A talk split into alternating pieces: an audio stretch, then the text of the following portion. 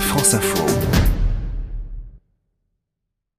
Depuis le XVIIIe siècle, l'exploitation forestière fait la richesse du Canada et les bûcherons figurent au panthéon de ces héros.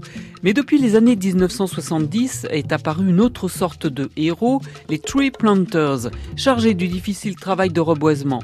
La photographe Rita Lessner a suivi ces aventuriers et dans le magazine Géo, Anne Quentin nous en donne un aperçu. Ils œuvrent essentiellement dans les zones boréales euh, du Canada, de la Colombie-Britannique, de l'Alberta, de l'Ontario, du Québec et du Nouveau-Brunswick, dans des forêts sauvages, inhospitalières, souvent très pentues. Ils évoluent dans un mikado géant de souches brisées, de branches d'arbres, donc c'est euh, un environnement très très difficile. Ils ont tous entre 18 et 25 ans, beaucoup sont étudiants et tous hyper entraînés pour suivre le rythme qu'ils s'imposent. Être triplanters demande de brûler entre 5000 et 7000 kilocalories par jour.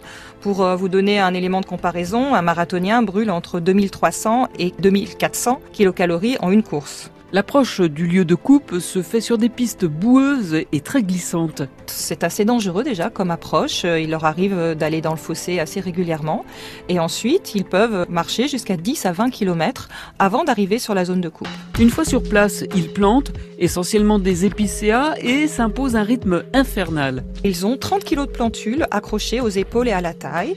Et ils évoluent entre 9h et 10 heures par jour, souvent en courant pour planter le maximum d'arbres. Parce qu'il faut savoir qu'ils sont payés seulement quelques centimes la plantule. Les meilleurs plantent entre 1000 et 2000 arbres par jour. Les corps sont soumis à rude épreuve et les mois de vie communautaire soudent le groupe. Il y a un état d'esprit d'entraide, de motivation mutuelle, et puis il y a ce que racontent beaucoup de triplanters aussi, cette ambiance extraordinaire le soir venu au camp, quand tout le monde à la fois pense ses blessures et commence à improviser des concerts, à chanter, à faire la fête. Une parenthèse dans la vie de chacun pour retrouver les sensations de liberté. Le temps d'une saison, ils se débarrassent des réseaux sociaux, du chaos de la ville et des responsabilités de la vie quotidienne. Ces jeunes, du coup, sont jugés uniquement sur leur capacité. Et ça, ça leur fait énormément de bien.